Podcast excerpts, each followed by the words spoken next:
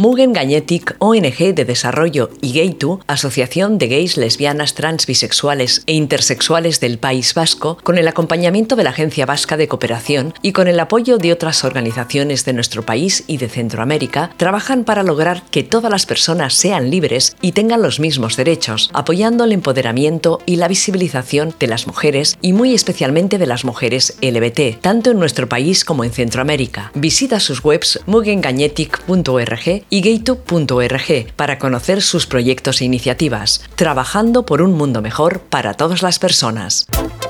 Buenos días, buenas tardes, buenas noches a todas nuestras oyentes. Estamos otra vez en nuestro programa favorito de ilustradoras LBT y cómics LBT y proyectos feministas. Ya sabéis, Ilústrate, Ilustrales.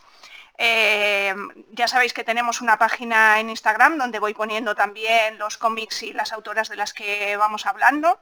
Y ya sabéis también que siempre me acompaño de estupendas mujeres y esta vez no es una excepción. Además, ya tenía muchísimas ganas de tener a nuestra invitada en el programa mm, por un montón de cosas, por su obra fundamentalmente, pero también porque ha sido como, Dios mío, de mi vida, no hay manera de em, coincidir para grabar la entrevista. hola, Aroa, ¿qué tal? Hola, hola. Bien, bien, todo bien, sí, ¿no? Sí, todo bien, todo bien. Todo bien. Bueno, para nuestros oyentes que no conozcan a Aroa, pues Aroa es una dibujante de cómics que, que ha tenido un montón de premios. Estas cosas las tengo que leer porque nunca me acuerdo de ellas. Y eh, bueno, voy a decir que has tenido el premio a la mejor autora emergente de la Asociación de Críticos y Divulgadores de Cómic de España en el 2019, ¿no? Y el Wonder China de Santa Cruz de, Tenerife de cómic del 2020.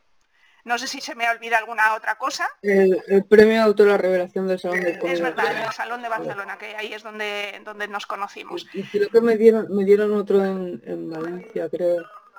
Hombre, bueno, que, estado guay, la verdad. No, no puedo quejar. Tienes que tener una vitrina para verlos y acordarte de todos. Los tengo cada, uno repartido, uno en cada casa. La Wonder Chicha la tengo aquí, el premio de la revelación lo tengo en la cúpula y el, el, premio este de Valencia lo tengo en casa de mis padres. Bueno, pero mm, es que cuando empieces a tener muchos sí que ya tendrás que hacerte un croquis de dónde tienes cada uno. Eso es lo que pasa. Pero bueno, em, todos estos premios lo que, lo que significan es que tu obra ha gustado un montón. Eh, a mí me ha encantado y ahora vamos a hablar un poco de, ella, pero bueno, me gustaría también hablar un poco de, tus comienzos y, de, todo lo que supone eh, ser una autora de cómics. Entonces, me gustaría empezar eh, por preguntarte, ¿Cómo, es esa sensación de que con una primera obra, una primera obra larga, eh, de repente tengas tanto reconocimiento? ¿Cómo, ¿Qué sensación te, crea? Es una sensación, o sea, muy bonito, pero también es muy raro porque yo antes de hacer carne de cañón, o sea, carne de cañón viene de la frustración de, intentar hacer otro cómic que yo tenía pensadísimo que ese iba a ser mi primer cómic y que con ese cómic iba a arrasar y no salió bien porque no fui capaz de hacerlo, no, estaba preparada para encararlo y tuve que pararlo por salud mental y entonces de repente vino este, Emilio, Emilio me dijo, el director de la cúpula me dijo de hacer carne de cañón, o sea, hacer un cómic más chiquitito, se me ocurrió la idea de carne de cañón y carne de cañón siempre había sido como el otro cómic. el, que estoy haciendo porque no puedo hacer el otro, esta idea nueva, ¿sabes? Es como, y de repente de algo que empezó siendo así casi como un, venga, va, lo voy a hacer porque, mira, de repente lo sacas y acabas pillándole tanto cariño y al final la gente como que se contagia de ese cariño también y es como que no, uno puede ser humilde y decir modesto, decir, ay, no me lo esperaba, pero es que te lo juro que no me lo esperaba, nada. No, porque pensara que fuera una mierda, o sea, yo no, yo no lo hice diciendo, vaya mierda acabo de echar ahí al mundo, ¿sabes? Yo estaba contenta con el trabajo, pero no esperaba que la gente le gustara tantísimo, que, que, la gente conectara tanto con, con, el, con la historia, con los personajes, con, con el, barrio, con todo. Es, flipante, es como irreal, como que como que te, que te quedas como diciendo, no puede, no puede ser. No puede ser, ya, estoy viviendo un sueño, ¿no? Sí, sí, sí, vaya. Y más cuando pues escuchas historias, historias de otra, de otra gente que lo, le ha costado un montón publicar o le ha costado un montón, que ha sacado como cinco libros y, y, a todo le está costando ¿sabes? Y tú llegas allí y de repente sacas un libro y a la gente le encanta, Ya, ya. bueno, antes de hablar de carne de cañón, que eso me gustaría hablarlo más en profundidad, sí que me, me gustaría preguntarte, porque tú sí que habías publicado historias cortas, ¿no? En, Voltio, también en alguna recopilación del Víbora, pero de repente enfrentarte a una obra grande, ¿cómo, cómo, cómo lo enfocaste? Porque, claro, mm, eh, hacer guiones pequeñitos, hacer pequeñas historias o hacer cosas más concretas así, eh, era tu manera de funcionar, ¿no? Y de repente, como un proyecto grande, ¿cómo, ¿Cómo fue eso? No, realmente fue porque la historia esta que, al final no pude hacerla, yo, mm, yo no tenía ni puta idea de cómo se hace. Tampoco es que sepa mucho ahora, pero he aprendido bastante haciendo carne de cañón de, cómo hacer cómics, no tenía ni puta idea. Yo dije, ah, venga, voy a hacer un cómic largo. ¿Cómo será un cómic largo? Yo qué sé. Y me fui a, una cueva que tiene mi abuela en, en Benalúa de Guadí y me fui a, sin internet y sin nada, tres meses a hacer escribir un guion y claro, sin nada, o sea, no había nada, había mm, para ver Friends en la tele y el Canal Sur, solo se podía ver eso, no tenía, no tenía nada, nada, nada con lo que entretenerme. Hice un guion de como 200 hojas, 200 páginas, claro, hice un, cómic así de gordo, y ese, ese sería mi primer cómic, ¿sabes? Sin haber hecho nada antes. Y yo dije, bueno, así es como se hacen los cómics, oh, vamos, ¿sabes? Y claro. sí me pegó, me pegó una hostia que no veas. Entonces yo estaba realmente ya como hecha la idea de, más de hacer historias largas que de cortas. O sea, primero hice que esta idea grande del cómic y luego fue cuando fue saliéndome cuando entré en contacto con la cúpula y a partir de ahí me salió lo de Voltio y era como cosas más pequeñitas. Pero yo venía más bien mentalizado como para hacer algo gordísimo y apoteósico, increíble y me pegó una hostia que flipa. O sea que estaba más mentalizado de hacer algo grande que de hacer historias pequeñas. Empecé con, fui a, lo, sin, tener ni puta idea, fui a, a, lo más grande, dices, yo lo más grande, lo más grande que pueda. Exacto, de, de 0 a 100, no he hecho un cómic en mi puta vida, voy a hacer uno de 200 páginas. Claro sí. Pero bueno, te ha salido uno más pequeño, pero también es largo. sí, no, yo creo que al final lo he hablado muchas veces con Emilio. Yo creo que las cosas han salido como tenían que salir, pero, pero es que yo necesitaba aprender muchísimas cosas que las tuve que aprender a las malas. Claro.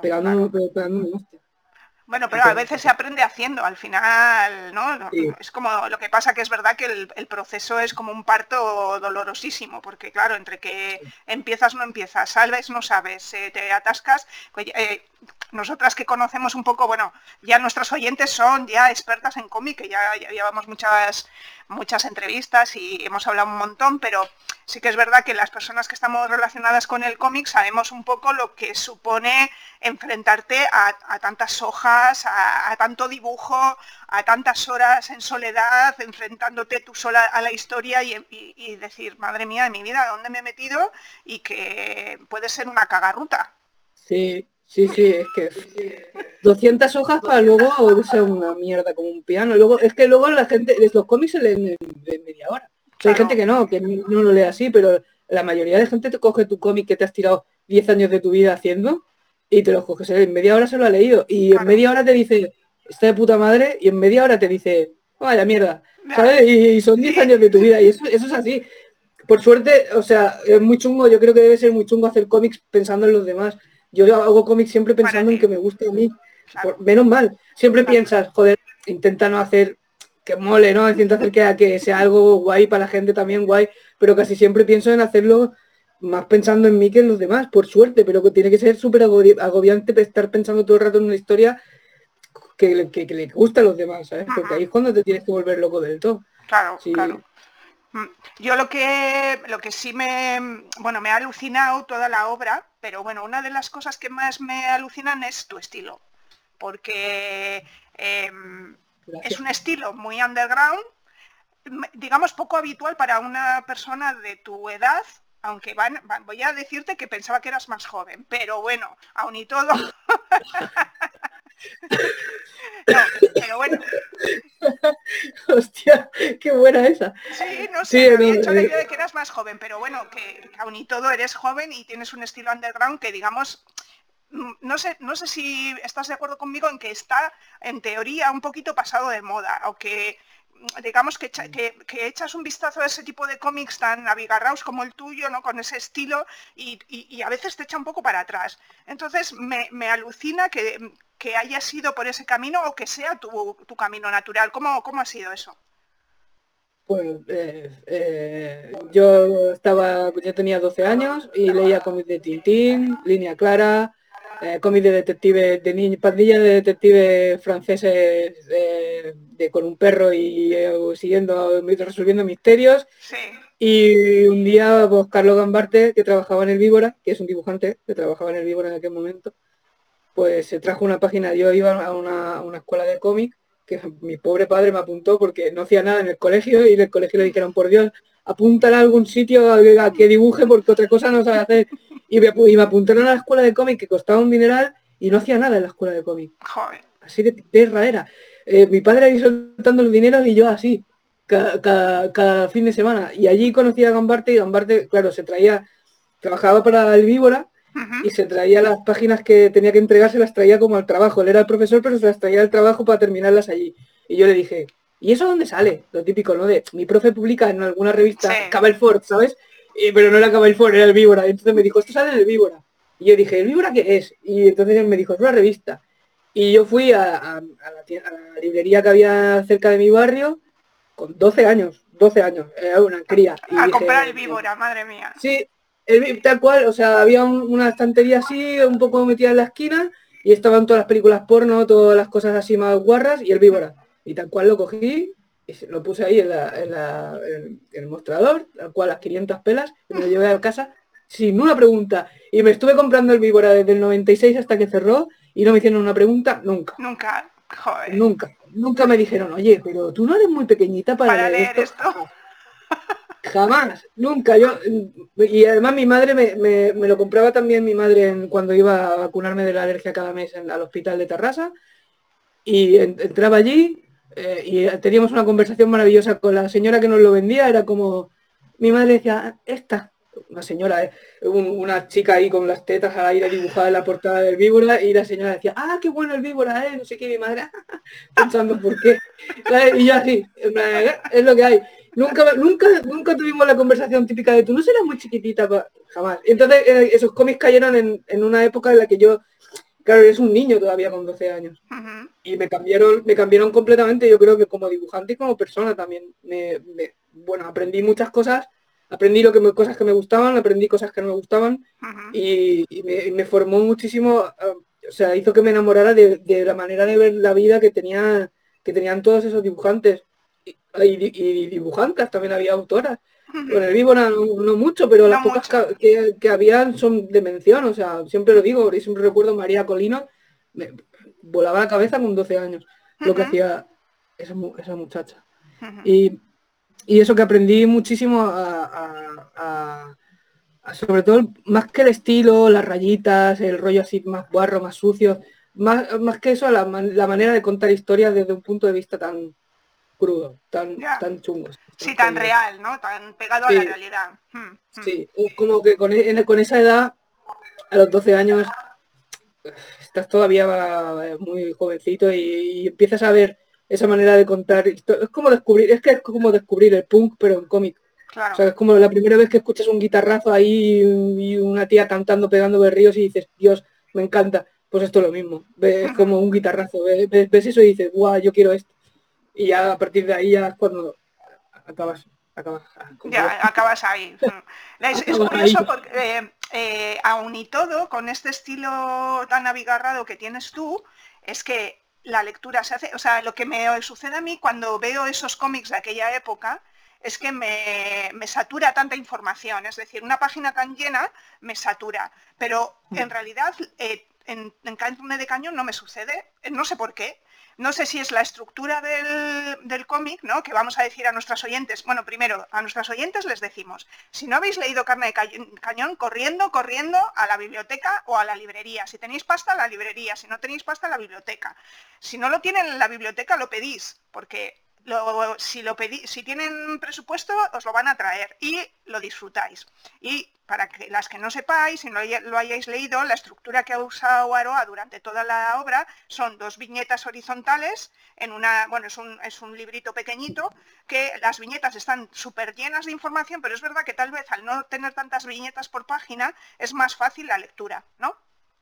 Claro, pero es que eso fue, eso es lo que te digo de aprender porque yo en el otro cómic que iba a ser la hostia, que iba a catapultarme al éxito más increíble y me catapultó al, a los, infiernos. Eran, eran, era como 17 por 24, que es un tamaño más o menos normal, así de típico novela gráfica de cómic ahora, y eran 300 viñetas por, por página y todas con un nivel de detalle y de rayitas de volverse loco. Entonces ahí ah, con, carne de cañón aprendía como, no, no, no lo llenes todo, no, no, lo... Si hubiera sido por mí, si no hubiera pasado por, por ese cómic antes y hubiera cogido carne de cañón de primera, eh, sería como, como el, canal Plus cuando no estaba suscrito, estaría como, codificado todo, sería como rayas y rayas y rayas, no se, entendería nada. De verdad que aprendí muchísimo con carne de cañón a contenerme. A, decir, controlate las rayitas, está muy bien el underground, está muy bonito, mm, Shelton, Robert Crumb, de Cooper, todo esto está muy bien, pero contrólate porque no se lee, no, no se entiende lo que estás dibujando. Y, me ayudó mucho que fuera tan pequeñito y no realmente puedes hacer rayitas, pero no tantas, porque si no, no se entiende una mierda. Claro, Claro, sí, sí, si no, eso, acabas como pasando de la viñeta porque no la entiendes, o sea, no, no terminas de, pillarlo. Y mm, con respecto a las rayitas, creo que me estoy saltando un poco el guion que había preparado, porque no importa, porque luego hablaremos de todo. Con respecto a las rayitas, nadie te ha dicho, Dios mío, de mi vida, que, vas a morir haciendo rayitas, quiero decir. Que, que, tanto detalle, tanto detalle no hace que te aburras de la viñeta que va al contrario, al contrario, al contrario. Eh, eh, menos mal que ahora empezaba a controlarme ya porque antes lo que me pasó con el otro cómic fue que hacía una página cada dos semanas. Porque claro, me empezó ahí a hacer rayitas, hacer rayitas y, no había manera, eso no, avanzaba de ninguna manera y eran como 200 páginas de cómic, pues no, no se daría cuenta pero ahora ya más o menos creo que he encontrado un equilibrio a la hora de, hacer que quede como a mí me gusta, que es con muchas rayitas, pero que se pueda leer y salga adelante el proyecto. Y no, no, que va para mí es súper terapéutico, me encanta llenarlo todo de, rayitas. No es una obligación en plan de, tengo que ser súper underground, tengo que hacer 200 millones de rayitas porque si no, no se ve crudo y sucio. No, es como, ah, qué guay, mira que todo este espacio para rellenarlo de rayitas. Esto es muy terapéutico para mí, es que es... Mm, Siempre me lo decía Emilio de la cúpula, me decía, tú tienes como el horror vacui, como que, si lo ves un poco vacío tienes que rellenarlo ahí porque si no te, da algo. Que de todas maneras, em, eh, yo creo que también esa estructura que, te has puesto como límite te ayuda a que estén más limpias las páginas y también la viñeta, ¿no? Porque las ves más, claro, si empezaras a hacer diferentes mm, tamaños de viñeta, creo que sería un poco caótico, entre las rayitas, la del tamaño de viñeta, no sé qué, ¿no? Ya se hizo a propósito, ya se hizo a propósito como, siempre lo digo, como una, como una pauta de estas del colegio cuando tienes una letra de, de y te ponen una pauta y te dice, haz caligrafía aquí dentro, no te salgas de estas líneas, pues fue un poco como eso, fue como el guion, hazlo de lo que te dé la gana, pero tienes este tamaño y tienes dos viñetas por página, ¿sabes? Como controlate, haz lo que, lo que quieras dentro de, de esto porque sabía que si no, no había otra manera de, como enderezarme, digamos, para que no hiciera las cosas como mal como las estaba haciendo.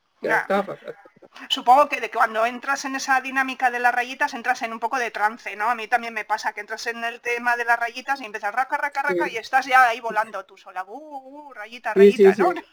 En general, es lo más guay. A mí me encanta. A, veces ha habido gente que me ha, visto mientras estaba haciendo un dibujo y ha hecho, como diciendo de madre mía, la, de rayitas que te queda todavía, ¿sabes? Por hacer, como que sudan en plan de, madre mía, y que va, yo estoy regalada. Yo no, no, lo pienso en ningún momento de, decir, hostia puta, y tengo que hacer tramas en todo lo que queda de esta página. No, nunca, es como... es, como que lo, que más me divierte, es lo que más me gusta, ¿sabes? Es la parte más divertida. Hmm. Me rayan otras cosas, pero esa no. Y una, una curiosidad, ¿el carne de cañón en qué tamaño lo has dibujado? Em, el, o sea, es que lo hice tres veces el cómic. Sí, bueno, ya he oído varias entrevistas tuyas, entonces ya lo, sé, pero cuéntalo para que lo pues, sepan nuestra... El tamaño era, el tamaño quisimos, quisimos hacerlo primero como en tradicional, que fuera en una hoja, en una hoja o en un folio típico. En un folio. Clásico, con un bolivic, porque sabíamos que si lo, si lo hacíamos de, de, cero en digital, yo iba a recurrir al zoom. Entonces, estábamos, en, en la misma. ¿Qué más me da que sean dos viñetas por página si yo puedo darle al zoom y hacerlo como de, este tamaño la viñeta? ¿Sabes? Estamos en la misma otra vez. Pero si los bocetos estaban basados en, un dibujo hecho en un folio, yo no, tengo, no, por, no puedo, no, hago lo que, me llega a la vista, ya no puedo, no puedo hacer un zoom y dibujar al último tío del bar sentado en un taburete con todos los detalles de la chaqueta, porque no me llega a la vista, entonces hago un monigote porque no puedo más. Y todos los bocetos de la, primer, del primer borrador del cómic se hicieron así, con un bolivic en, hojas, en tamaño pues, folio. tamaño folio. Sí. Y luego los escanearon una por una y de, de, de los bocetos que habían en boli se hicieron en, en, digital. como que se entintaron por encima de los bocetos que, ya habían hecho. Claro, y así no entrabas ahí con el zoom a tope para poner más detallitos, que luego ese es el, primer error para la que no sé, nuestras oyentes que no nos hayan oído otras veces, pues es, un error de, de, principianta, que es que como tienes una capacidad ahora con los ordenadores de acercar todo lo que puedas, pues entonces empiezas ahí a, hacer un detalle y luego cuando la página está completa, ese detalle te has tirado cinco horas con el puñetero detalle y ese detalle no se ve porque es que, no se ve. que, has acercado el zoom demasiado. Claro, es que tú estás eh, tú estás súper contenta porque dices, joder, qué página me acabo de cascar, pero claro, si, lo vas a hacer en, internet, que la gente pueda entrar con, pueda navegar por tus páginas, entonces de puta madre, pero como lo quieras impreso, es que no se ve. Es que Emilio me imprimía las páginas y me, lo señalaba, un pobre como intentando que entrara la y decía, es que, no se ve, es que no se ve, y yo, ah, bueno, pero queda bien, y eh, que no, hasta que no estallé, hasta que no peté, y dije, vale, no puedo con esto. Pero yo seguía, yo seguía con lo mío y no, es un error. Es un error, pero no un error de, de, ah, tío, qué malo eres, no sabes dibujar, sino un error de, tío, no te hagas eso. ¿Sabes? Porque te, te gasta muchísima energía y mucho, eh, mucha energía de, física y mental también, de, darte cuenta de que a lo mejor eh, tú pensabas tener la mitad del cómic en cinco meses y a lo mejor tienes solo 20 páginas porque, porque le estás reventándote y luego no se ve. Es que es eso, luego es un burrón. Y hay que darse cuenta, yo, si tuviera que dar un consejo a, dibujantes, dibujantes, a quien fuera, diría, imprímetelo siempre. Si es en digital, imprímetelo siempre que puedas. Claro. Eh, aunque sea con la impresora de, en el cuarto de tu padre, ¿sabes? O sea, no hace falta que sea ahí una impresión. Imprimirlo para ver tú cómo te está quedando y si se te está yendo la castaña con, los detalles o no. Es muy importante saber el formato en el que lo vas a hacer. No, no, eso, eso yo no tenía ni puta idea cuando empecé. ¿eh? Pero es súper importante saber en qué formato lo vas a hacer y tener, aunque no sea tu cómic, tener otro cómic que sea del formato del cómic que tú lo vas a hacer cerca. Poder mirarlo y decir, esto no se va a ver una mierda. O, decir, esto si lo hago tan pequeño se va a ver, o esto si me tiro tres horas aquí tramando a este señor que sale de fondo sacándose un moco en una cabina de teléfono, no se va a ver ni flipando luego. Claro. El tener una guía y decir, mira, aquí, si a Robert Cramp no se le ve lo, la marabunta de gente de aquí en el final de este dibujo no se me va a ver a mí, ¿sabes? Claro, claro. Es, muy eh, importante eso. Sí, con, eh, por curiosidad, una página de carne de cañón, ya cuando aprendiste todos estos temas que estamos comentando, ¿cuánto, cuánto podrías, cuánto tardabas en hacer una página para que estuviera definitiva ya? Sí, definitiva. Eh, mm, depende del día. A lo mejor en un día me hacía. yo creo que era una, en un buen día, porque yo lo hacía en la cúpula, iba a las oficinas de la cúpula y me dejaban trabajar allí. En un buen día, en un día de esos que, que, que de, de, que iba al despacho de Emilio a decirle, Emilio, oye, hecho, eran como unas cuatro, cuatro y algo de páginas, en un buen día. En un mal día, una y media. Y, con vergüenza que no venga Emilio me pille aquí con el móvil porque no estoy haciendo nada hoy, ¿sabes? Eso es que, es que depende del día. Hay días que vas de puta madre y hay días que te atrancas que flipas. Y es el mismo cómic, ¿eh? Y tú eres el mismo dibujante, o sea, no, Pero hay días que, fluye de la hostia y hay días que no. Pero sí, en un buen día yo creo que me hacía unas cuatro, tres y media, cuatro, cuatro y media, mm. depende. O sea, eh, unas ocho viñetas.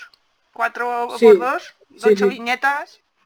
Sí, porque tampoco, si te fijas, carne de cañón no es muy complicado tampoco, el dibujo no es no, bueno, hombre, yo creo que eh, se nota que le has dedicado un mogollón de horas, o sea, yo calculo ahí, o sea, es que eso, el, yo creo que lo que has dicho tú antes al principio, ¿no? O sea, nuestras oyentes no sé si se hacen a la idea del trabajo que supone ese cómic, o sea, el tuyo, concretamente el tuyo, por el estilo de dibujo y que y que lo leen en media hora y que, y que lo que a ti te, ha llevado, lo que tú dices, o sea, para hacer mm, cuatro páginas, eh, has estado un día, dos días y, ellos han, se han terminado el libro en media hora. Entonces es como, uff, mm, te estalla la cabeza con esas cosas, ¿no? Entonces, claro, sí que tenías que tener un poco el, balance del tiempo que metes en, esta, en la obra y lo que, digamos, no solo lo que te va a reportar a ti, sino también lo que dices como, como salud mental. O sea, es que no puedes estar dibujando una obra durante 10 años para que la gente se lo lea en media hora, desde mi punto de vista. Bueno, no sé. ¿eh? No, no, es que te puedes tirar 10 y 20 si, si la obra lo necesita de verdad. ¿Sabes? Si te estás cascando una obra que necesita 20 años de tu, de tu vida, adelante. Pero si te estás cascando una obra que te chupa 20 años de tu vida porque no, lo estás haciendo bien, eso es la putada, ¿sabes? Que, porque después de hacer esa descubrirás que puedes hacer cómics en un año y dirás, ¿qué mierda estaba haciendo? ¿Sabes? Lo estaba haciendo todo mal. Y ahí es cuando te, vas a la mierda, ¿sabes? Y dices, pero, Dios, porque esos 20 años no te lo devuelven ¿sabes? Pero, eh, aparte del dibujo, que ya hemos hablado extensamente, bueno, lo que llama la atención de Carne de Cañón, es el guion. O sea, a mí me dejaste alucinada. O sea, así, ojiplática, así, ¿sabes cómo te digo? Porque, eh, bueno, para nuestros oyentes que no, no lo hayan leído, son cuatro historias eh, cuatro partes, digamos, ¿no? Cuatro, son cuatro, ¿no? Sí, son, cinco, ahora tengo dudas. No lo sabemos ni tú ni yo. Te, iba, a decir, te iba a decir, a mí no me preguntes. No, no, sé. no sé, que yo qué sé, ¿no? No me acuerdo. Sé que estaba dividido en capítulos, pero no me acuerdo. ¿Cinco eran? ¿Puede ser? ¿Cuatro? ¿Cinco? Cuatro, no, pueden ser cuatro, porque creo que lo revisé antes de, bueno, es igual, no importa, pero digamos que, son historias que al principio te parecen como independientes en teoría, ¿no? O que no tienen relación, cuando finalmente todas están relacionadas. Eh, ¿Cómo fue el proceso de elaboración de ese guion? Mm, quiero decir, con, en la estructura, no, no en los temas, sino la estructura que me eh, interesa mogollón. La, estructura fue, eh, básicamente yo venía, ya te digo, del otro cómic, tenía una historia ahí pensada desde hacía años y tal, y de repente fue como, eso, olvídate y no tenía nada pensado. Había estado tan metida en la otra historia que de esta historia no tenía nada pensado. Y era de cero. Entonces dije, vale, como vengo de un batacazo tan gordo y yo estoy psicológicamente muy mal como para empezar ahora otro cómic de un guionazo ahí, 200 páginas, otra vez lo mismo, ¿sabes? Meterme en el mismo follón. Dije, vamos a hacer lo, lo más como autoindulgente que puedas, en plan de las cosas que más te apetezcan contar. A mí me encanta hablar de historias desde la infancia. Historias con niños, pero que no sean para niños, me encanta. Entonces dije, venga, va, niños, pum, apareció esta familia. Fue como, mira, tengo estos tres niños ahora, ¿vale? ¿De dónde los meto? Los meto en el, sitio que más conozco, que es el barrio. Que el barrio es mi barrio, o sea, son las historias que más puedo conocer porque yo vivo ahí. Perfecto. Y entonces, la estructura del cómic, dije, lo más fácil, capítulos. Lo, estructuré como si fuera como si fuera una serie de, Adult Swim, de Cartoon Network o algo así, o una, una teleserie, como, ¿sabes? en plan de capítulo 1, capítulo 2, como si fueran capítulos independientes, lo que tú dices, capítulo de episodio piloto, luego el capítulo 2, capítulo 3, pero siempre está relacionado porque es el mismo. Eh, sí, son los mismos personajes, eso es. Y, así será más fácil que estructurar una historia entera que esté ligada, que tenga un nudo, un desenlace, un, ¿sabes? Mejor sepáralo por capítulos y luego ya irás juntando la, la masa de plastelina, ¿sabes? Ya lo irás juntando todo. Pero primero intenta hacer historias cortas sobre todo que tengan un principio y un final, para que no te vuelvan loca. Ahí eh, con eso era lo más lo más fácil, lo más asequible posible. Tenía que ser así porque si no, no iba a salir. ¿Y cómo hiciste? Eh, ¿Escribiste un guion literario primero con la estructura y luego ya... Eh, no, era, ya te digo, era como, como si me hubiera... Yo no sabía, ni me dije, tendrá cuatro capítulos, tendrá cinco. Yo era como, vale, van a ser capítulos cortos. Unos serán más cortos, otros más largos. Y entonces simplemente me puse a pensar historias eh, cortas de los personajes. Y a lo mejor pensaba una historia y decía, vale, pero esta no será la primera, esta a lo mejor la meto en la 3. ¿Sabes? Entonces, luego a lo mejor me venía otra y decía, esta quedaría muy bien para que fuera la última. Y luego con el tiempo se fue cambiando. O sea, con la que iba a ser la última pasó a ser la segunda y cosas así, ¿sabes? Pero pero era eso, no, no era en plan de, bueno, voy a estructurar esto, no era como, vale, van a va a tener capítulos, no sé cuántos, voy a ir recogiendo historias cortas que se me vayan ocurriendo y luego las iré haciendo que, que enlacen, que queden bien, que tengan un ritmo y todo eso, pero eso se va viendo como a medida que construyes, a lo mejor tienes una mitad, tienes la 5 a mitad y se te ocurre la 2 y entonces haciendo la 2 dices, hostia, la 5 a lo mejor no quedaría bien si fuera la 5 porque el ritmo de la narración, ah, la voy a poner que sea la 3. Y entonces vas como construyendo, ¿sabes? Al final es así. Y empezaste a dibujar, o sea, antes de tener terminadas, digamos, todas las historias, ya empezaste a dibujar viñetas. ¿O eh, esperaste a tener todas las historias pensadas? Mm, no, no, no. Yo, o sea, tenía más o menos, eh, a lo mejor tenía una idea, ¿no? Una historia. Y entonces yo la, hacía el boceto. Primero, hacía el, dibujo como en guarro, en chiquitito. Sí, sí, el chiquitín, chiquitín, para saber si funcionaba. Y se, lo iba enseñando a Emilio, en plan de, si le gustaba, si iba bien o no. Bueno, antes de seguir, ¿eres capaz de hacer un boceto chiquitito, chiquitito, sin meter rayas? Uh, el problema no son las rayas, el problema es el texto. Que mis personajes hablan muchísimo siempre. Y, entonces es como, yo intento hacerme también la, profesional, en plan de, no, esto se hace con unas miniaturas. Claro, te lo he visto yo. Y entonces eh, eh, saco como una flechita, en plan de, voy a poner aquí un poco voy a poner un poco del texto que va a decir el personaje. Y acabo haciendo unos textos así en los márgenes de la, de, este que luego yo me entiendo, pero pobre del que se encuentra alguna vez una libreta mía, pero no va a entender nada. Pero sí, eso, hago, hago, hacía como un guion chiquitito de la historia, se la explicaba a Emilio o se la enseñaba como así en guarro, me decía, venga, adelante. Y entonces ya mientras, mientras y yo iba haciendo sobre todo bocetos, no, no pasaba limpio, o si a, lo mejor hubo, hubo, historias que pasé a limpio y cuando estaba haciendo la última historia, dije, dije, hay que volver a hacer la 1 otra vez porque la 1 se ha quedado claro. y, y, había que hacerla otra vez, ¿sabes? Bueno, o sea que has metido horas por un tubo, vamos. Tres años estuve. Joder, madre de amor hermoso. No digo nada, ¿eh? No digo nada. Joder. Bueno, eh, otra de las cosas maravillosas del cómic son los personajes. O sea, los personajes son impresionantemente maravillosos. O sea, todos. Es que no, es que no te puedo decir quién me gusta más. Porque es que me encantan los niños, me encantan las madres, me encantan los heavies, me encanta, me encanta Carlitos, me encanta todo el mundo, me encanta. Eh, entonces, esos personajes supongo que lo que has dicho, ¿no? Eh, están un poco basados en lo que has vivido tú en, en el barrio y has cogido detallitos de aquí y de allá y has juntado cosas que conocías. Eh, alguien te ha llamado, digamos, alguien te ha dicho, oye, esto se parece mucho a, a lo que pasó o a lo que, ¿no? Nadie te ha dicho... Uh, directamente cuando, cuando terminé el, el, cómic que se lo enseñé a mi padre, eh, lo leyó y dijo, has hecho un cómic del barrio. Como diciendo que, que, Qué poca imaginación, ¿no? Sí, lo, dijo como diciendo, está muy bien, muy bonito, pero has hecho un cómic del barrio como diciendo... porque todas las historias como que le venían sonando, o sea, yo no era una niña muy aventurera, yo no me metía en una fábrica abandonada en la puta vida porque yo no corría, no andaba, no, no yo no me movía, yo de la ventana y ya está, pero mi hermano sí. Entonces yo a lo mejor no estaba en la fábrica abandonada, pero yo sabía que mi hermano venía apestando a pintura y a cosas donde se había metido y luego te venía y te decía, he estado en la fábrica no sé qué y hemos roto un váter y hemos hecho no sé qué, no sé cuánto.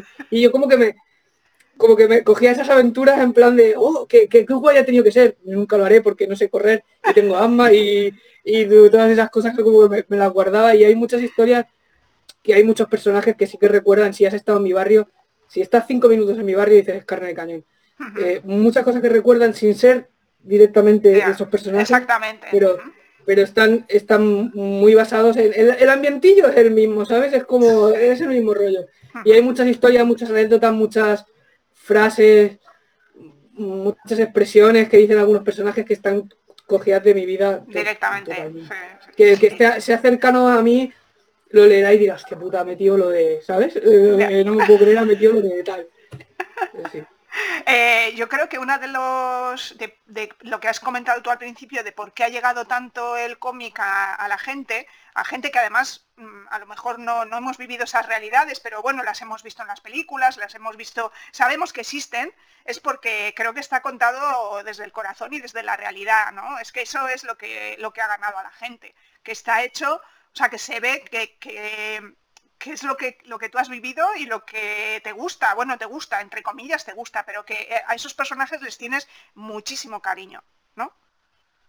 Sí, al final sí, al final les pillas cariño. mira que los he puteado, pero, pero al final sí que les pilla, al final les, pilla cariño. Al principio era como, pero luego al final sí. Y lo de, lo de la honestidad es que es algo que para mí el, underground, más que, el ser irreverente y el punk y darle a la gente en la cara con tus cómics y toda esa mierda, para mí el underground lo que me enseñó cuando yo tenía 12 años y lo que me ha enseñado Emilio en, la cúpula siempre es ser honesto, honestidad.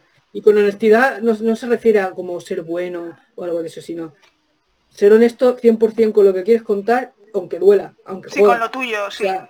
Exacto, cuando, cuando tienes que ser duro, sé duro. ¿Sabes? Siempre me decía, no te quedes a medias. O sea, si tienes que contar una cosa súper jodida, cuéntala tal como es, porque es, que es así, tienes que ser honesto con el lector y contigo misma, ¿sabes? En plan, entonces, por eso hay una mezcla muy grande entre cosas muy chungas y cosas muy bonitas en el cómic este, porque las dos mm, maman, digamos, de una misma honestidad, pero son dos maneras de, de verlo, ¿sabes? Es como pero sí, yo he intentado hacerlo lo más honesto posible y me, alegra ver, me ha venido muchísima gente diciendo que se ha visto reflejadísimo, con, por desgracia, en las historias del, del cómic y pienso, joder, cuando lo hice no estaba pensando, esto va para toda la gente del barrio, ¿sabes? No, yo lo hice en plan de esto es lo que, ahí lo dejo y me, me sorprendió muchísimo encontrar gente que se haya encontrado, o sea, se haya sentido, identificado, que le haya pillado tanto cariño a los personajes, que se haya sentido como identificado creo que todo eso tiene que ver con eso, con hacer cómics de forma honesta. Sí, además es que yo creo que lo que tienen tus personajes es que eh, son tan reales que no son ni buenos ni malos, que es, como son las personas. Entonces, claro, porque no, son, no, hay ninguno malo son todos, mm, bueno, pues como todas las personas que somos como podemos, ¿no? O sea, es que al final es eso. Esos personajes son como pueden ser, no hay otra. Entonces, claro, es como tan real y tan, pero además al mismo tiempo muy, como lo has hecho a través de los, de los ojos de los niños, es mucho más llevadero, ¿no? Digamos que, porque al final tú utilizas a los niños, creo, eh, eh, me, me dices que no si es que no, ¿eh? ¿eh? utilizas a los niños como, como cámaras, ¿no? Es como, bueno, los niños están viendo, los niños lo ven y en realidad las personas que estamos leyendo montamos luego todo el, puzzle detrás, ¿no? Los niños no, dicen nada que no sea lo que ven ni lo que, lo que oyen, o sea, es como, pero no dan nada, nada por supuesto, entonces es la, la gracia, ¿no? Y además la, joder, es que no sé decir cómo, o sea, la, no ventaja y otra palabra, bueno, es igual, eh, que, has utilizado también ese recurso de los ojos de los niños que es, maravilloso, o sea, yo no te puedo decir otra cosa. Eh, bueno, esto no es una pregunta, es una... Gracias. ya me ha salido así, bueno.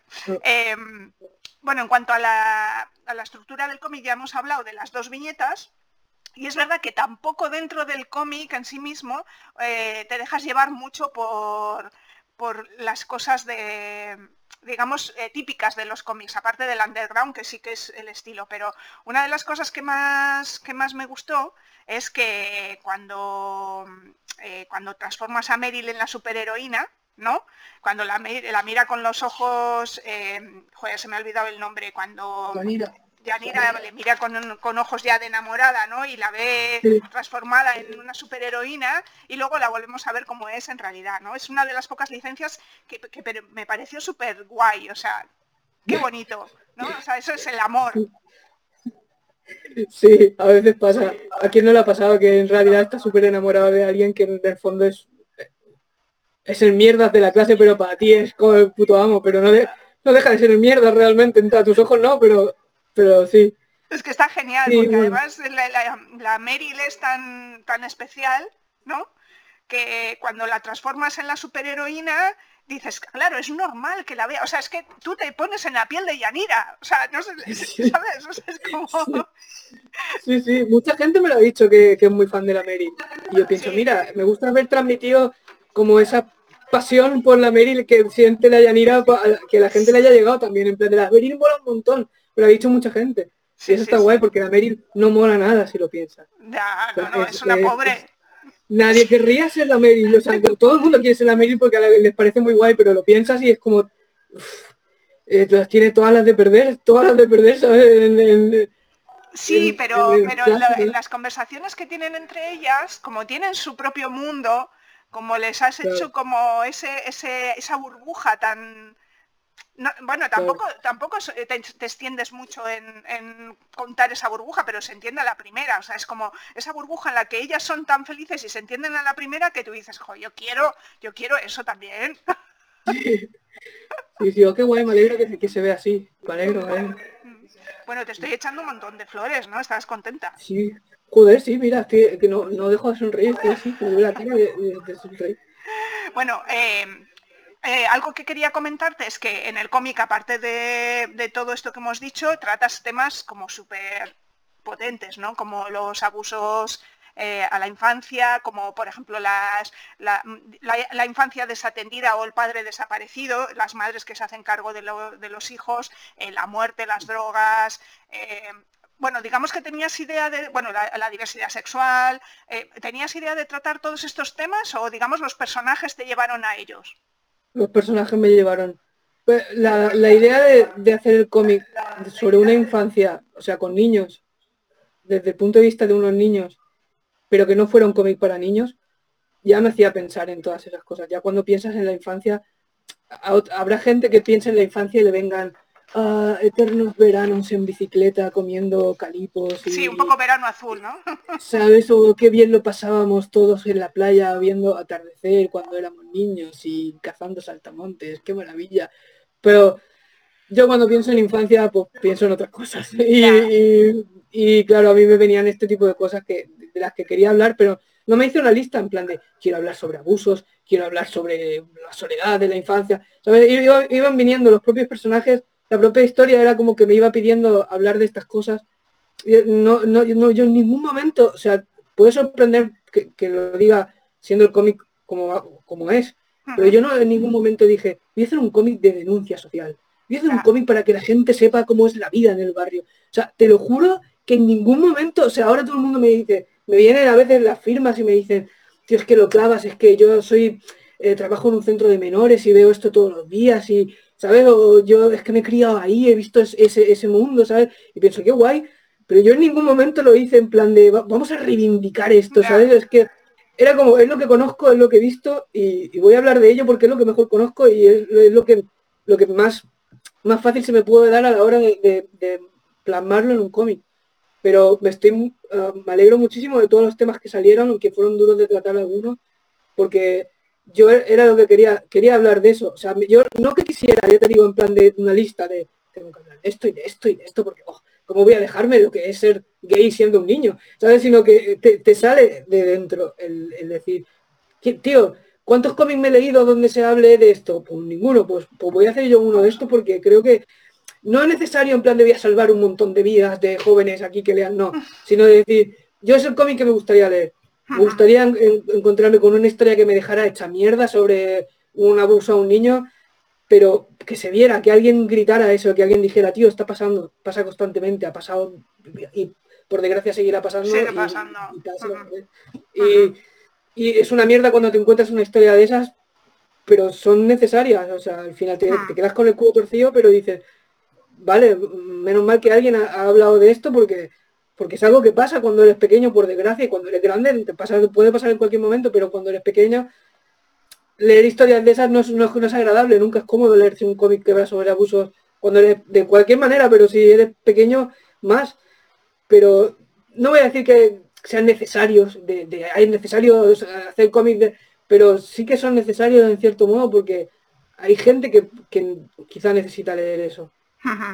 Sí, bueno, y además está, eh, desde mi punto de vista, vuelvo a repetir y, te voy a echar más flores, que es que está contado de esa manera, que está contado tan bien, que es verdad que es una situación muy dura, pero lo haces eh, muy llevadero. O sea, no es algo que se te. O sea, pues eso que, a ver, ya sé que en los cómics no es como las películas que tienes que retirar la cara, ¿no? Pero, pero bueno, sí que, hay cómics que te hacen sentir incómoda y que, que dices, jo, pues mira, esto como que me sobra. Pues no, tú tienes el punto correcto, es decir, es el punto exacto para llegar al corazón sin, sin meter ahí la, ¿sabes? La, llaga haciendo agujero.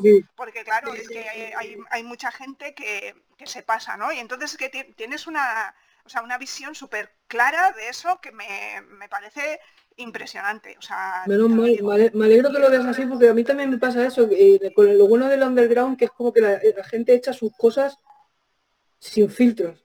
O sea, los dibujantes, dibujantas, todos cogen y dicen, ah, te lo he hecho tal cual, o sea, me lo arranco del pecho y te lo he hecho ahí y, si tienes que ver cómo mi padre me está haciendo guarradas en, un, en un cómic, o sea, pasar una hoja maravillosa con un dibujo de un arbolito que no tiene nada que ver y a la siguiente hoja estar viendo la, barbaridad más grande que, o sea, quieres arrancar los ojos y hacer como que por Dios no lo has visto, pero ya es demasiado tarde. O sea, el underground tiene eso en todos los sentidos, para todas las cosas. Tanto como Robert Crane hablando de sus fantasías sexuales, que es como, ¿por qué tengo yo que estar viendo esto? ¿Por qué? ¿Por qué lo estoy viendo? ¿Sabes? Pues da igual, es como aquí, aquí te lo pego, ¿sabes? Pues igual cuando te hablan de historias tan fuertes como esta, que dices, joder, ¿por qué he tenido que ver esto yo ahora? Ahora cómo me quito ya esta imagen de la cabeza, pues así es como funciona. Y a mí eso me encanta que pase, pero yo no sentía que, o sea, quería ser dura, quería, creo que se puede, por ejemplo, mira, ahora la cúpula saca un, un cómic, ¿cómo se llama? Char, Charwen Manor o algo así. Ahora no lo voy a decir bien porque mi inglés es horroroso. Pero, pero es, un, es un dibujante también del underground de, por ahí de, la época que al final se ha decidido y ha, podido hacer un cómic sobre los abusos que sufrió en una escuela así de estas, mm, religiosa. una escuela religiosa, en un internado. Y claro, yo tenía mucho miedo de cogerme el libro porque digo, este hombre viene del underground y ya sé yo cómo voy a contar las cosas. Y voy a ver aquí cosas que, no las quiero ver. Y efectivamente había cosas horribles, pero me encantó cómo estaba explicado, tío. Porque no necesitas que se vea ahí una penetración ahí a un niño. Simplemente con, ver al hombre que, hacía todas estas cosas, como metiendo a un niño en, su cama, es que ¿qué más quieres? Es que no, hace falta, es que ya se te ponen los pelos de punta. Tú, ya estás viendo los comportamientos de ese hombre, no hace falta que te lo... que Ojo, no digo que no se debe hacer. Cada, cada autor y cada autora que saque lo que los problemas que, tenga como, tenga que hacerlo. Y si tiene que dibujar a su padre abusando de ella, lo que sea, explícitamente para sacárselo de dentro, nos jodemos. O sea, nos jodemos los que lo leemos, nos jodemos y ya está. Es lo que hay. ¿Sabes? O sea, a tope. Pero yo, yo sentía que no podía hacerlo así porque no me sentía a gusto. Así que intenté hacerlo duro porque es duro, pero no quería que, no quería que fuera de, esa manera. Además es que en, el, en Carne de Cañón también sucede una cosa que es que aunque te parezca mentira, te sorprende. Quiero decir, por ejemplo, la historia de los abusos sí que la vas viendo, pero, pero no es tan evidente. A ver, quiero decir, no sé, a mí no me pareció tan evidente, sino que cuando llegó dije, ah, joder, claro, claro, no sé, me explico, o sea, que sí, pero no. Entonces a mí esas cosas, me, o sea, a mí me, gusta mucho lo que has explicado porque creo que, está muy bien que, saquemos nuestras, como autoras, saquemos nuestras cosas y, lo mostremos, pero es verdad que muchas veces, y, eso el underground ha fallado, o desde mi punto de vista, en el hecho de que no se ha preocupado de que el que lo lea lo entienda o, o, procura, procura entender. O sea, yo creo que tú te has molestado, aparte de que a ti te saliera así, pero también te has molestado en decir, no, no, a ver, yo quiero que la persona que esté leyendo se entere bien y además no, no me deje de, o sea, no, me deje de leer porque le doy un poco de, grima, porque le estoy contando aquí, pues eso. Eh, porque, claro, yo creo que ya hemos pasado, es un poco por eso, mm, eh, retomo lo que he dicho al principio, de que el underground a veces me da una cuando veo las cosas de antes me dan un poco de pereza, es como, bueno, ya que me empieces a hablar de, pollas y de, y de vaginas y a ver, mm, ya, ya no, o sea, ya hemos pasado eso, eso estaba muy bien en su momento, entonces, como tú lo haces más sutil, me parece un, vamos, un acierto maravilloso, no te puedo decir otra cosa. Gracias, gracias. Te lo agradezco, te lo agradezco mucho porque bueno, mira, en la, cúpula nunca, nunca me, presionaron para hacer nada, ni me forzaron para hacer algo más, más underground, ni menos underground. Siempre me dejaron que lo hiciera a mi manera. Pero sí que me acuerdo que con la historia esta del monaguillo, por ejemplo, con, los abusos no, había problema, estaba todo narrado muy bien. Pero con la escena de la muerte del niño, yo quería dejarlo como fundido a negro, ¿sabes? Y Emilio me dijo, no. Hemos acompañado a este niño aquí porque lo hemos visto pasar por todo esto enseña cómo muere, enséñanoslo ahí tieso, ¿sabes? Porque, porque se tiene que ver. O, todo nada, ¿sabes? Me, decía, no te puedes quedar a media. Y yo era como, pero pues, es que no quiero dibujarlo ahí muerto y tal, pero yo me decía, no, no tienes que ir hasta el final. O sea, estás hablando de una cosa que no, te puedes quedar a medias, no puede Y ahí sí que me animó a que, a que, lo mostrara como, como era, pero pero sí, yo, yo estoy contenta con, ese, con ese tono, porque es lo que te digo, que intento hacer cómics que me gustaría leer a mí, y claro, es lo que te digo, no, es plato de buen gusto leer esto de, nadie, pero, pero a veces es difícil volver a según qué cómics, porque sabes lo que te vas a encontrar. Sí, sí. Y, porque te dan un poco de pereza a priori por la temática y porque dices que, o sea, dices, joder, es que... Sí, pero sobre todo si, si son pollas a, lo loco, como en el víbora, ¿sabes? Es como, es lo que tú dices, es, como pereza, es como pollas, pollas, pollas, ¿qué tal? el butanero, ah, vale, vale. ¿Sabes? Pero, pero si son historias así como de abusos y tal, si son muy, a mí al menos me pasa, si son como muy, muy gráficas, a lo mejor hay historias súper chungas, porque hay historias jodidísimas, en la, cúpula sobre todo tienen una, tienen una colección de libros sobre abusos y mierdas que han pasado gente que son chunguísimas, pero cada una, según como esté explicado, el impacto te lo llevas igual, el disgusto te lo llevas igual, pero no es lo mismo. Yo quería hacer algo como así también, quería como el, que el impacto se lo llevara a la gente igual, pero tampoco quería hacer algo, creo que no era necesario tampoco para la historia, ¿no? no hubiera sido, porque también había que equilibrar un poco, y es como, tú imagínate estar viendo una película ahí, tipo, yo que sé, los Goonies, y en el minuto 45 de la historia aparece un tío, se baja los pantalones y empieza a trincárselos todo. Pero al minuto 40 o, a, la hora y media, ¿sabes? Cuando toda la historia ha sido, tenemos que encontrar el tesoro de no sé qué. Y luego súper guay, de repente a, la hora y 40 aparece un tío, se baja los pantalones y empieza ya a pasar cosas horribles. te quedas en plan de, pero ¿qué, es esto? ¿Qué, es esto eh, había que, equilibrarlo un poco y tampoco quería que esa historia fuera como un agujero en el centro del, cómic. En plan. No, pues está, yo creo que lo has conseguido, supongo que ya te lo ha dicho más gente, o sea que no, seré la primera que te dice estas cosas bonitas. No, pero yo te lo agradezco, muchas gracias, Bueno, eh, uno de los temas de, por los que estás aquí y por los que te, estoy, he estado detrás de ti para entrevistarte tanto, detrás, detrás, detrás, es porque, aparte de que me ha encantado el cómic, es porque aparece la diversidad afectivo-sexual en el cómic, porque Yanira está eh, enamorada de, de Meryl y me ha encantado cómo descubre ese, cómo, cómo lo descubre, ¿no? Eh, porque es eso, al final cuando tú eres una niña no sabes muy bien qué es lo que pasa. Entonces, ¿cómo, cómo enfocaste eso? ¿Cómo, cómo, es que me, me, gustó muchísimo. Ah, pues también vino de... No, te piensas que cuando me inventé a los niños al principio dije, iba a haber uno que, va a ser gay, ya lo verás. Me va a quedar estupendo aquí, el, el, el momento aquí súper wow. No, no. Eh, el, fue... el pinguasim, el pinguasim, ¿no? o sea, que, haya un, que, haya un, personaje LGTB para que lo compren las personas LGTB. Exacto, es como no falla. El, niño gay tenía que salir ahí, vamos, ¿sabes? No, no. al final acabó saliendo y fue como quería hacer una historia del colegio, de cosas tal y cual, y al final descubrí que igual Yanira se dio cuenta igual que yo que, que era lesbiana. Y fue como, hostia, claro, porque yo o sea, yo, soy, yo soy lesbiana, pero eh, yo no tuve ningún momento así de salida del armario en mi, infancia ni en mi adolescencia, pero porque que yo era que yo era la cárcel, o sea, si, se te ocurra. Y ahí te decían lesbiana como un insulto, o sea, allí no, no ibas a decir, eran otros tiempos, allí no cogías y decías, bueno, si hubiera habido alguna niña que hubiera hecho eso en mi cole, yo me habría puesto de rodillas ante ella en plan de, mi ídola, ¿sabes? O sea, si hubiera cogido hubiera dicho, pues sí, soy tortillera, ¿qué pasa? ¿sabes?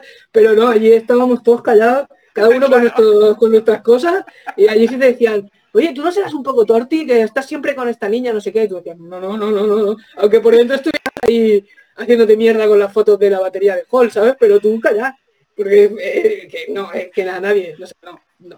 Yo, habrá otras infancias, de otros, en otros colegios que habrá pasado, pero en mi instituto no hubo ninguna salida del armario apoteósica ni nada así y tal. Pero sí que sí que quería, o sea, yo fue como gradual, pero yo siempre supe que, a mí me, podían gustar, que me, que me gustaban las, mujeres, pero yo siempre lo llevé callados con es un insulto en el colegio que te gustan las mujeres, claro. yo la que vaya, la que vaya a decir ahora que Les voy a dar razones para que me insulten con más... No, claro, como espérate, que les voy a decir que, soy lesbiana, que no lo saben y, y podían insultarme más, ¿sabes? Como, no. Pero yo lo sabía, yo siempre lo supe, eh, no tuve ningún momento de esos de, oh Dios mío, soy gay. Es como para mí siempre fue como, me gustan las mujeres, y ¿sabes? Pero quería enfocarlo desde el punto de vista de, un niño en el que ella se da cuenta, ella se da cuenta de que le gusta la Meryl y se lleva como un, no tiene un momento de crisis la, niña, de, tiene un momento de crisis por lo que pasa a su alrededor. Cuando ve la respuesta de que hay alrededor, sí que llega a su casa y dice, vamos, soy tortillera, como si lo estuviera cometiendo un crimen ahí, en plan, que la madre se queda como diciendo, ¿sabes? La madre se pensaba que le iba a contar algo ahí increíble. horrible, sí, sí, sí. Claro, pero es por lo es por el, alrededor, ella, ella no está súper contenta, súper feliz de, que la, sí, porque además es lo que te he dicho, que como creas esa burbuja entre ellas tan bonita, ¿no? De las cuatro pinceladas que das, es como, ojo, es que, es que claro, ¿cómo no va a estar enamorada Yanira? Yo también, o sea, por favor, que la niña es fea, ¿qué importa que la niña sea fea? Si es que es que es especial, es que es, que eh, eso, transmites eso y, es lo que dices tú, lo vives sin, ella lo vive sin drama, pero todo lo que hay alrededor, que en realidad es lo que nos pasa a todas, ¿no?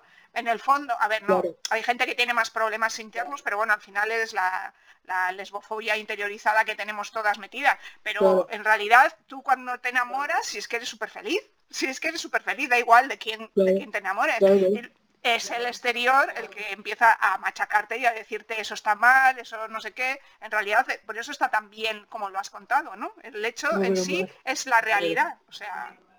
Sí. Sí, sí, me alegro, me alegro de, o sea, no lo hice, no lo hice con especial cuidado en plan de estoy tocando un tema delicado, tengo que tratarlo bien, hay que, hacerlo por los niños, ¿sabes? Lo, lo traté como, como me salió a mí, pero ahora a posteriori por lo que me estás diciendo y lo que me ha dicho otra gente y tal, me doy cuenta de que creo que, que salió bastante bien. creo que, que, la cosa quedó bastante bien eh, sin haber intentado hacerlo muy que, que saliera bien, que salió bien en ese sentido de, representar algo fielmente lo malo y lo bueno. O sea, lo bonito de, enamorarte de, de, enamorarte con 12 años. ¿eh? Claro, sí, bueno, pero que es tu primer amor, Jolines, ¿qué más quieres? Eh, poder enamorarte de, alguien y decir, tío, me gusta la Meryl, vale, la Meryl es una niña también, pero, pero es que es tan guay, ¿sabes? O sea, que, porque hay un amigo que, también es de la, de la, pandilla que está como escuchando un poco a la otra hablar, ¿no? Porque la Meryl, porque hace no sé qué, hace no sé cuánto, y está como aguantando toda la chapa y es como, el, amigo no, le dice en ningún momento, pero si la Meryl es una niña, ¿sabes? No, hay ningún... Para él es como, qué pesadita con la Meryl, ¿sabes? es como que, lo tiene ya aceptadísimo, lo tienen aceptadísimo los niños, son los demás los que los que los que tienen el problema. Y, quería también, eh, también quería reivindicar aquí eh, el que a veces se tacha a las madres chonis, a la, gente de barrio como de mentalidad muy cerrada y es verdad que tienen la mentalidad muy cerrada en muchísimas cosas, es impresionante. Lo, viven en, en otro siglo, eh, es brutal. Pero mm, niñas que tienen cuatro hijos ya, que ya se han divorciado dos veces, y te hablan de cosas de la vida que dices, hostia puta, tienes la cabeza en, en 30 años atrás, ¿cómo puede ser? Pero luego les tocas a los niños y se ponen siempre del lado del niño. O sea, eso lo he visto al menos en mi barrio, ¿eh? no, no hablo por todas las familias porque habrá gente que lo habrá pasado muy mal y no habrá tenido esa suerte, pero al menos en mi barrio puede estar la madre matando al niño, porque no sé qué, porque no sé cuánto, pero como se te ocurra y decir, es que tu hijo, ¿sabes? Ahí la madre te mira como diciendo, a ver, le estaba gritando yo, tú no, tú no puedes decirle nada, o sea, yo puedo decirle que es tonto, que es pisco, me da igual, yo sí, pero tú no, o sea, tú, tú dile algo y te mato. Y, esto era un poco así, era como, se estaban metiendo con ella por, por ser lesbiana, porque le gustara una niña, y, y la madre a lo mejor de otro, del vecino, podría haber dicho, mira, ese es maricón. ¿Sabes? Pero, de, pero de su hija es como, perdona, tú, puedes, ser lo que a ti te dé la gana, cariño, ¿sabes? Porque a quien le arranco las piernas a quien te diga algo, ¿sabes? Y, y sí, mucha gente, bueno, hay una, hay una amiga mía que tiene tatuada esa, esa viñeta en la que la, viñeta es que es buenísima eso. Mi hijo puede ser lo que le salga del coño y con quien le, salga del coño. Y, y yo creo que es, es un es un momento triunfante de, la historia porque yo, claro, ahí dices, claro, la vida muchas veces no es así por desgracia. el niño se le ocurre ir a sus padres y decir, mamá, es que me pasa esto, y los padres se vuelven locos en plan de cómo puede ser, cómo ha pasado esto, en qué hemos fallado, por qué me haces esto. Son muchas frases que se repiten por desgracia. De, esto me lo estás haciendo por algo, ¿sabes? Como a mí me gusta más la Pamela Anderson que, el, el Hasselhoff que hago. ¿Sabes? Como no lo estoy haciendo por ti, papá, es porque me gustan las chicas, es lo que hay. ¿Sabes? Pero muchas veces hay, no, no hay ese entendimiento, pero aquí sí que quería hacer una historia en la que la madre no dijera, ¿qué coño vas a ser tú lesbiana? Eso es que no has visto tú un niño guapo, bien guapo ahí, no, no, quería que fuera un como, me da igual, lesbiana, lo que sea, lo tú es lo que tengas que hacer y el que te diga algo le parto las piernas. ¿Quién te ha dicho algo? Que lo, lo ¿sabes? Eh, sí, eh, como, me da igual lo que sea, que realmente, o sea, la madre realmente no es que sea aquí una defensora de los derechos. No, es de su hija. Es de su hija. Si su hija hubiera venido llorando porque no le dejan jugar a fútbol, había dicho, ¿a quién le parto las piernas? Igual. O sea, la temática en verdad era igual. Pero, pero en este caso era su hija lesbiana y se la suda. Claro, se la suda completamente. En plan de mi hija lesbiana, pues es lesbiana y se, y se acabó. Y ya está.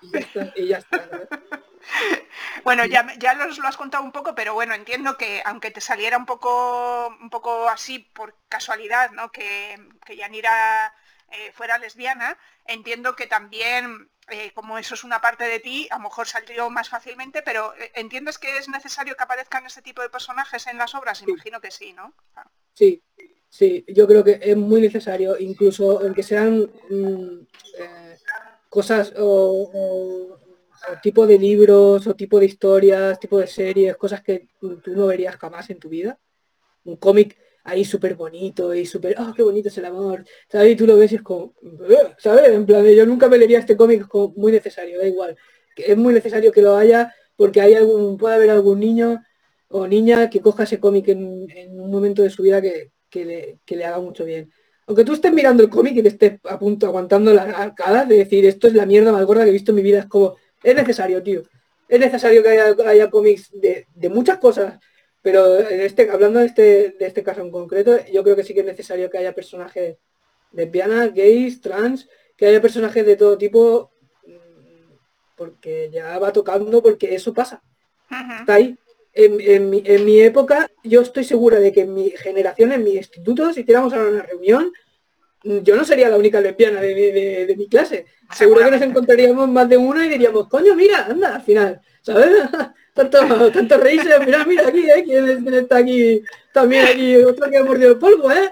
Pero, pero claro, en, aquel momento estábamos todos callados y como, como en el fútbol, primera división, nadie gay. ¿Sabes? Como, pues ahí estamos todos igual. Y yo creo que si en aquel momento hubiéramos tenido algún referente, algún... que, había de referente en aquel... personaje gays, lesbianas, ¿qué lesbianas había? Es que no se me ocurre ninguna, es que ¿quién? nadie, no. En la tele o en los cómics o... O sea, para, me, imagino que para ti, como para mí ya me pilló muy mayor, pero Hospital Central sería como, ¿no? Claro, para, mi, para mi pareja Rosa, ella estaba enganchadísima con la historia de, aquellas dos doctoras Es que a mí me pilló ya que no... Sí, yo, nunca lo vi. O sea, sabía que existía, pero yo no veía Hospital Central porque a mí me han operado mucho, me han hecho muchas cosas en los hospitales y es como yo ya... ya paso hospitales. Yo paso, ¿qué hago viendo esto voluntariamente? No quiero ver camillas y sueros y... Mm. Pero, pero sí, ella estaba enganchadísima, le encantaba esa historia y y para ella fue guay encontrar esa representación en la tele. Y claro, yo pienso, Hospital Central no lo vería en la puta vida, pero es muy necesario que haya. Es muy necesario. Y, aunque sea, te digo, la historia de adolescentes más estúpida y más chorra y más mal escrita de la historia de la humanidad. Nunca sabes a, quién va a llegarle. Incluso no solo a niños, sino puede haber una persona con, con 45 años que un día esté en Netflix aburridísimo y diga, voy a verme esto. Y ese personaje de 15 años, súper guay, que que hay una brecha generacional que flipas con él y ni siquiera entiende qué mierda está diciendo porque habla como hablan los niños ahora y tal, puede hacer que se sienta bien como retro, retro que se sienta bien eh, con el tiempo, ¿sabes? Del rollo de hostia, pues, qué bien me habría hecho a mí eh, Scam, ¿sabes? Yo no sé, qué bien me habría hecho a mí verme esta serie con, con 15 años, ¿sabes? Que yo tenía con 15 años el equipo A, ¿sabes? Y, y ahora tengo aquí esto y como que le sale un poco con, el... Es necesario, Mm. Siempre va a ser necesario, como es necesario también que haya mm, personas de, distintas razas, eh, es necesario que haya, hayan personajes mm, que, sean, que se salgan un poco del cliché. son necesarias, es necesario muchas cosas, pero sobre todo ir evolucionando con el tiempo. Porque tú ahora vas a una clase, yo en mi época, eh, en todo el colegio había un niño chino y era el niño chino de la escuela. ¿Sabes? Y, niños negros no había ni uno. Eh, y, ahora vas a una escuela, ahora vas a una, clase y flipas. Y a mí me encanta ver eso.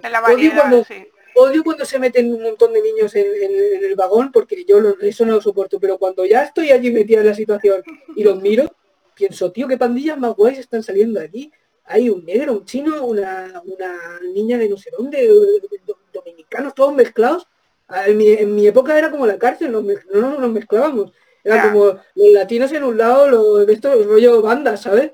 Y aquí son una pandilla que se llevan súper bien y todos están ahí, ah, sí, pues ¿qué hacemos luego? Vamos a no sé dónde, tal. Y son de todos los colores, de todo tipo de, forma, de tal, y pienso, bueno, siguen las cosas jodidas para, la adolescencia, pero algo hemos evolucionado. Seguro que a ese niño, seguro que ese niño negro le llaman negro en el colegio, le siguen insultando, en eso estamos como estamos.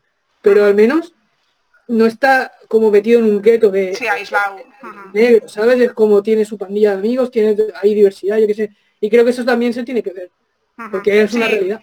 Claro, yo creo que un poco lo que decimos que la, representación de la cultura al final hace que, que, nosotras, yo me voy a poner en el, en el centro de la historia, estemos también más presentes, porque el problema es que no, que no hemos estado en la historia, no sé cómo decirte, ha habido historias de todo tipo, pero no las nuestras. Y de repente es como, bueno, por lo menos, por lo menos aparecemos. Que a lo mejor no aparecemos como nos gustaría, ¿no? o siempre como nos gustaría, pero bueno, como todos, pues porque los heterosexuales también algunos son buenos, algunos son malos y algunos son unos hijos de la gran, ¿sabes? Es que es así. Pero es verdad que como a nosotras nos ha faltado representación históricamente, pues siempre queremos que nuestra representación sea como más, un poco más correcta o por lo menos más acertada con respecto a, los roles que adquirimos, ¿no? Pero bueno, que en fin, yo estoy de acuerdo contigo que tenemos que salir aunque seamos malas prefiero que seamos menos malas, o sea, entre medias, medias, ¿no? Como personas reales, pero si tenemos que ser malas, pues somos malas, punto pelota.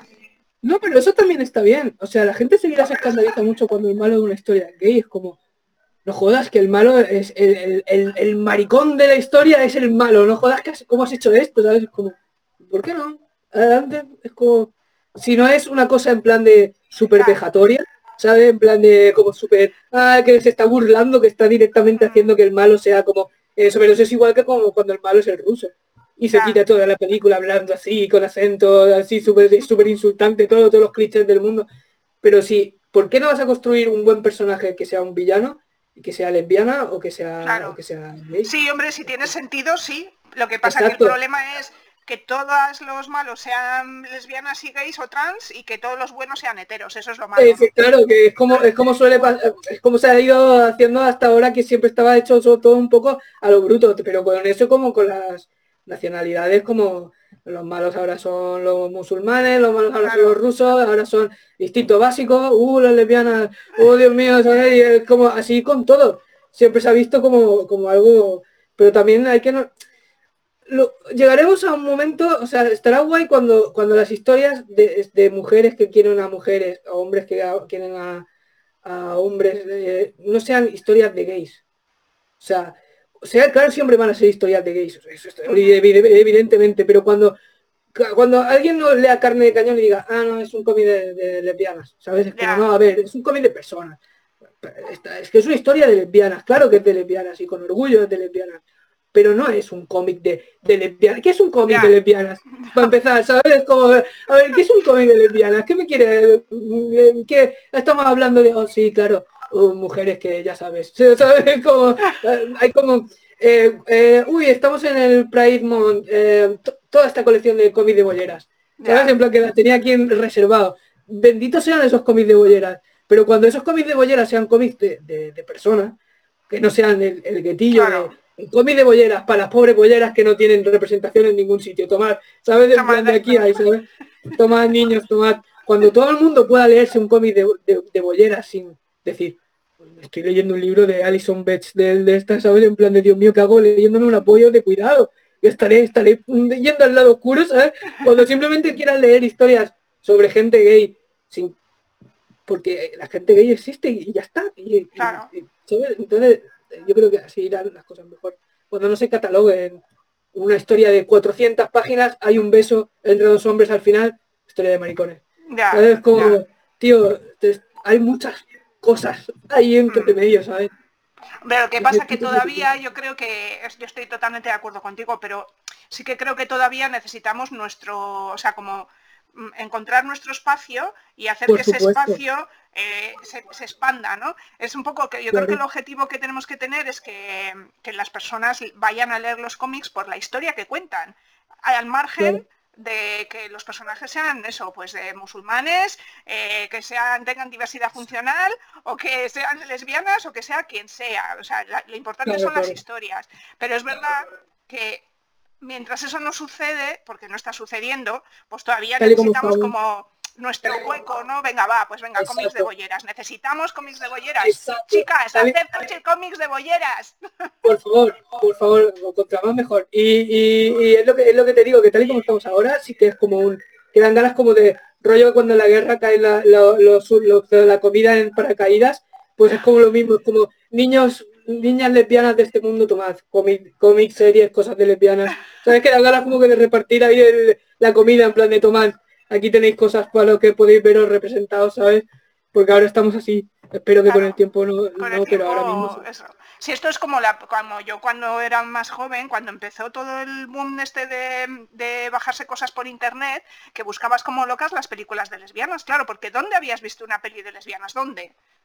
En, el, la porno del Plus era lo único que tuvo referentes de, películas de lesbianas eran dos rubias con las tetas así en el, viernes por la noche en, pues la porno del Plus pero que contaran historias, pues al final todo el mundo buscando en internet como locas a ver si encontrabas, ¿no? Y, eso ha servido para, hacer un poco de cultura. Pues eso debería no ser así, pero yo creo que todavía sigue siendo un poco, pero bueno. Y, no te jode a ti, no te jode a ti, o a lo mejor tú has encontrado un montón de películas de lesbianas que no sean así, por favor, pásamelas. Pero no te jode a ti. O sea, las tragedias tan jodidas. Que, o sea, yo las películas, he visto pocas realmente películas de lesbianas pero las que he visto no las olvidaré en mi vida, ¿eh? porque además las vi de jovencita y fue como, Dios de mi vida, no me lo puedo creer. ¿Cómo mierda se llamaba aquella película, tío? Es que no me olvidaré jamás. De, de, eran como tres historias y la primera era una historia de, dos yayas. Sí, la de si las paredes hablasen. Me cago en la puta, tío. Esa no la, he podido terminar de ver porque, porque me moría por dentro. Tía, yo la vi de muy joven esa, esa película, fue de las primeras que vi de, temática que era como lo que decimos, ¿no? Película de lesbianas, en plan, esto es una película de lesbianas y, la, primera historia, yo además no recuerdo nada, pero la historia esta de la La de las dos señoras mayores, es horrible. Sí, que una se, una se cae y la otra quiere ir a acompañarla al hospital y no tiene derechos de nada porque eran amigas, Y llega allí la familia en plan de buenas se muere, amigas. bueno, a, lo mejor nuestras oyentes no la han visto, bueno, porque tiene muchos años, que tienen que haberla visto, hombre, se muere y la echan de la casa. Así es como termina la historia. Fatal, fatal. A mí me, escalofríos. O sea, fue ver aquello, fue eh, claro, dices, vale, voy a ponerme en modo lesbiana a ver películas de lesbianas. Y acaban diciendo, para eso me pongo una de, miedo, para eso me pongo, yo qué sé, un, muñeco diabólico o algo así, ¿sabes? Porque. Ya va a pasar mal. ¿No? No, era lo que esperaba, ¿sabes? No, no hay comedias románticas de lesbianas, yo que sé, comedias tontas, estúpidas de lesbianas que acaben sí, Hombre, ahora empieza a ver, pero sí que es verdad, hombre, esto daría para otra, para otra entrevista y otro tema. pero bueno, eh, eh, solo para terminar la conversación, porque te, cuento que llevamos una hora y doce minutos. Nuestros oyentes no sé si nos aguantarán tanto. Vale, vale, vale. Eh, pero bueno, mira, eh, una de las cosas que creo es que, claro, eh, si ponemos las historias en el contexto histórico en el que sucedieron, es que, claro, ¿qué esperas tú de una peli de los años 40 de dos mujeres? Pues lógicamente que termine mal. No sé, de época, de 1800, o sea, en 1800, ¿qué esperas? Pues que las maten y las, que, las quemen. Es que...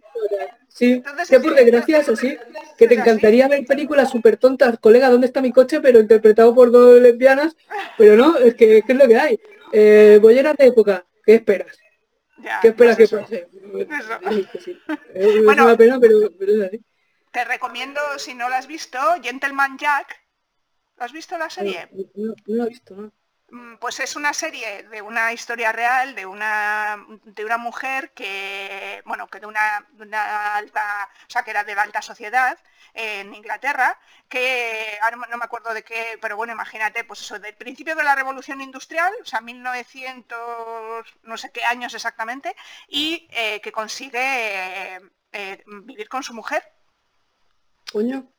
Sí, sí, bueno, es muy interesante, está muy bien la serie. Gentleman Jack, o sea, señor Jack. Hostia, todavía no, todavía no, no, la han matado ni, ni, hostia, qué bien. No, y además está basado en los diarios reales de, de ella. Eh, que bueno, alguna, hombre, se tomarán licencias, me imagino, pero yo he visto, de parte de la serie, hay dos películas basadas en sus diarios y más o menos son, o sea, que sí, que, consiguieron lo que quería. Ella consiguió lo que quería. A, ver, al final tenía una, buena posición económica, ¿sabes? Entonces. Claro. Pero en aquella época era su, chunguísimo. sí, sí, pero sí, bueno, te lo recomiendo, te lo recomiendo. Vale, muchas gracias, muchas gracias.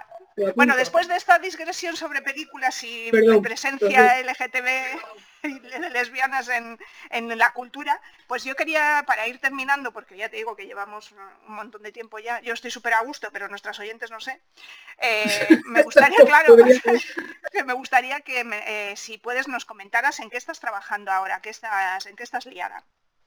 Pues estoy haciendo, estoy haciendo otra historia para la cúpula y no puedo, no puedo contar nada solamente puedo decir que me lo estoy pasando genial y que espero, espero que le gusta a la, gente, pero si no le gustara yo realmente me lo estoy pasando de puta madre. O sea, es lo único que pues puedo decir, que yo, lo estoy disfrutando muchísimo y que tengo muchas ganas de terminarlo ya y de, sacarlo.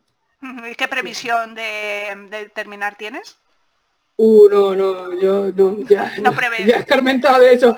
No, no te voy a decir, no, yo creo que para el mes que viene ya lo tengo porque meteoritos caerán aquí ya, no, no, no, no, no, no, no, lo sé, no lo sé. Eh, se supone que me queda, mm, voy por la mitad. Ah, vale. O sea que si todo va bien, si no me pasa nada y todo eso, debería de terminarse relativamente pronto, pero... ¿Cuántas páginas va a tener? Es que no, no se puede decir. Vale pues nada.